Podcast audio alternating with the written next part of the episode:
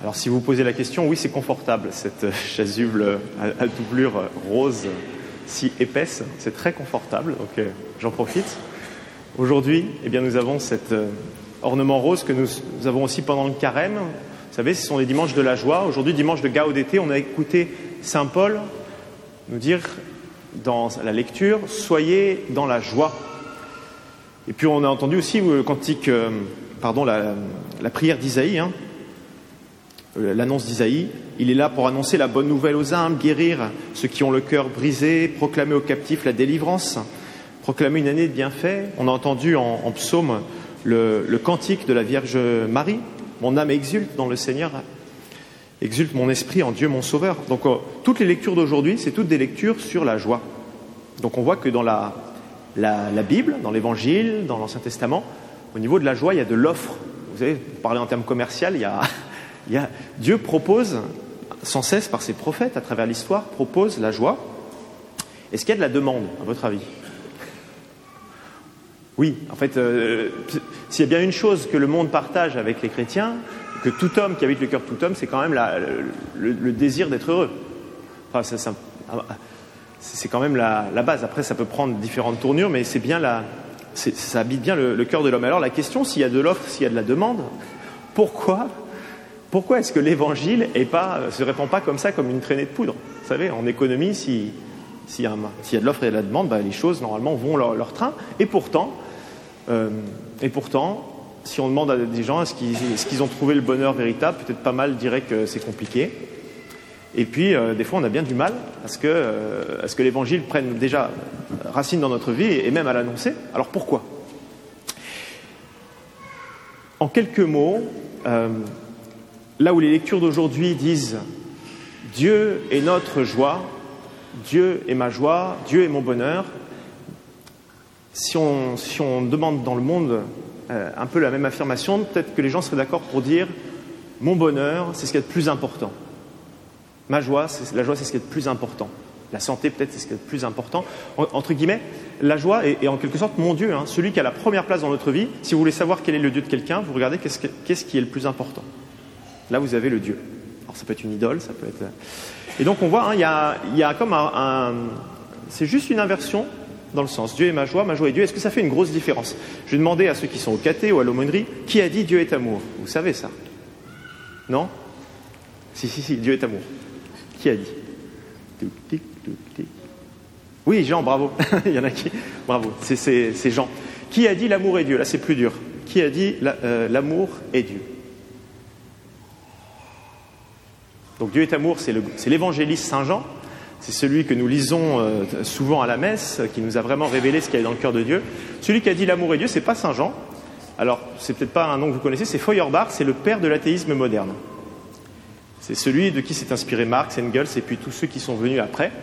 Et c'est intéressant de voir que finalement, ce petit retournement entre Dieu va venir euh, s'humaniser, Dieu est amour, c'est-à-dire qu'il va, nous communiquer cet amour, Dieu et cette joie, ce bonheur avec lequel il nous appelle, il va venir nous le donner, ou alors l'inverse, de se dire ma joie, mon expérience de joie, mon expérience de bonheur, d'amour, ça c'est Dieu, on voit que ça fait toute la différence. Dans un cas, justement, Dieu est celui qui vient parmi nous, Dieu est celui qui veut s'humaniser, qui veut venir nous donner ce que c'est que l'amour véritable, veut nous révéler ce que c'est vraiment le bonheur véritable, et dans l'autre, c'est un peu l'inverse, c'est-à-dire l'expérience que j'ai euh, de joie, de bonheur, eh bien ça, c'est ça que je vais chercher.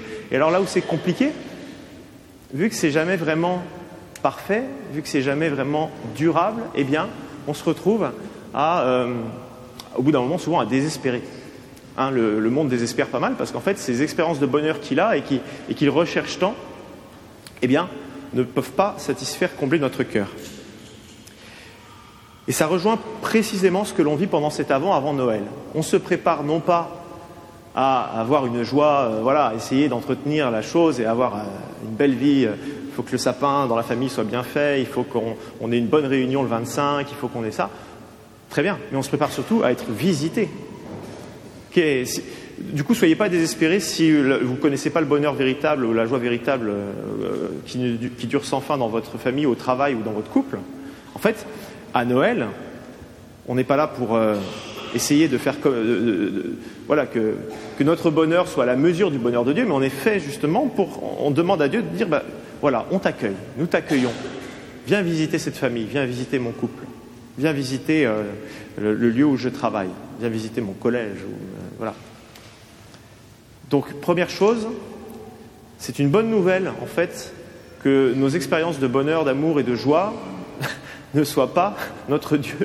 Parce que ça veut dire qu'en fait, en fait, Dieu va venir nous visiter même si notre vie euh, n'est pas tout à fait à sa mesure. Ça, c'est vraiment la grâce de Noël. Et c'est assez difficile. Euh, j'accompagnais il y a quelques années, quand j'étais séminariste, des catéchumènes, et il y avait une jeune femme qui disait Moi, quand je lis les évangiles de Pâques, aucun souci, vraiment que Jésus est tellement quelqu'un de, formidable, tout ça, qu'il ait été ressuscité par euh, Dieu, qu'il soit élevé dans la gloire à sa droite, ok.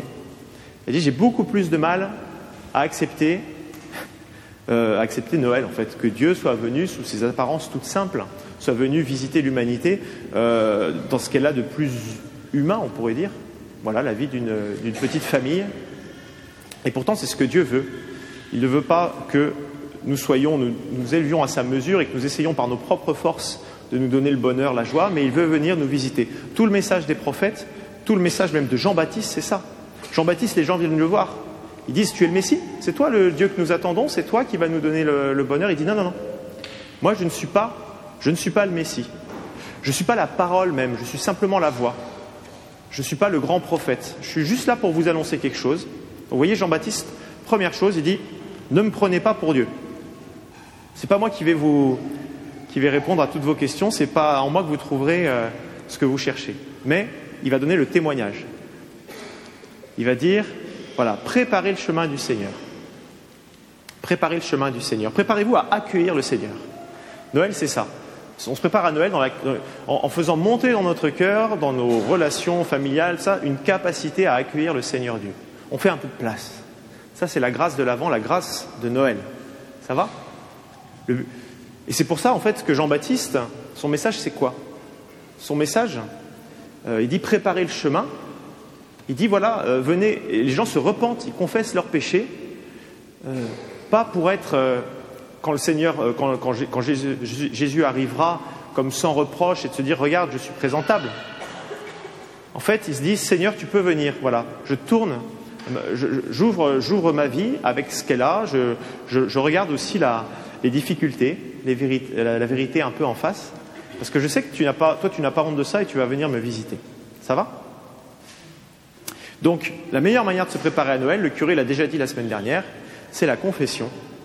Et euh, vous voyez, la confession, c'est pas de se rendre présentable devant Dieu. La confession, même si quand on ressort de la confession, on est, on se, voilà, non seulement on se sent euh, beaucoup plus, euh, comment dire, joyeux, et, c'est vrai, hein, mais c'est surtout de nous rendre accueillants. Le fils prodigue, quand il revient vers son père, hein, c'est souvent l'exemple qu'on prend pour les confessions, il n'est pas très présentable, il sent sans doute un peu le cochon et les, tables, hein. il gardait les cochons, on nous dit. Par contre, il revient vers son père. Et voilà, il franchit cet obstacle, il disait, je ne peux pas le retourner le voir après ce que je lui ai fait, après euh, le fait que j'ai claqué la porte, que j'ai demandé l'héritage, que je lui ai dit, tu es comme un homme mort qui n'existe plus pour moi. Il, a, il s'est dit, je vais retourner vers lui. Voilà, je vais ouvrir ma vie avec, euh, voilà, avec peut-être la détresse que j'ai, avec ce que j'aimerais que euh, que mon Père me redonne, eh bien je vais, lui faire la demande. Ça, c'est la confession. Ouvrir notre vie au Seigneur. Les choses en face. Euh, voir les choses telles qu'elles sont, parce qu'en fait, Dieu n'est pas, pas effrayé de ça. C'est lui qui va venir nous visiter, c'est lui qui va venir eh bien, nous permettre d'aimer à sa mesure, nous peut-être donner du bonheur, de la joie dans nos familles. Je terminerai simplement par cet exemple. Je l'ai déjà dit euh, aux, jeunes à l'aumônerie, mais ça m'a marqué se préparer à Noël, se préparer à la visite de quelqu'un d'important, euh, c'est un peu l'inverse de ce qui s'est passé il y a quelques semaines quand le président chinois est venu visiter euh, San Francisco, qui est une ville hein, qui ressemble un peu à la gare du Nord. Enfin voilà, c'est pas très reluisant. Ils ont enlevé tout le monde, ils ont tout nettoyé pendant 48 heures. Il s'est baladé dans une ville euh, vide et, et, propre, et puis après, les choses ont repris comme avant. Vous voyez, quelqu'un d'important vient, vite, il faut que je sois présentable. Non, non, non le Seigneur veut venir te visiter, il faut que tu sois juste accueillant. Voilà, il n'y a pas besoin de, prétendre être quelqu'un d'autre que nous ne sommes pas. Simplement de se dire, le, le Seigneur va venir, euh, veut venir visiter ma vie telle qu'elle est. Et finalement, la seule chose que je peux faire pour préparer cette venue, eh bien, c'est de lui dire, tu peux venir. Simplement de l'ouvrir. Voilà, Seigneur, tu peux venir euh, voilà, visiter ma, ma famille, voilà, ma belle famille peut-être. Des fois, c'est encore plus compliqué. Voilà, c'est ces moments de, réunion qu'on va avoir. Tu peux venir aussi visiter mon lieu de travail. Voilà, tous ces endroits justement où, je voudrais qu'il y ait plus d'amour, où je voudrais qu'il y ait du, trouver le bonheur et la joie, où j'ai du mal à me le donner. Voilà. Je je n'arrive pas à, diviniser mon, euh, mon bonheur, ma joie, et ben c'est pas grave parce que c'est le Seigneur lui-même qui va venir, qui vient, qui s'humanise et qui est notre bonheur et notre joie et qui nous la donnera. Amen.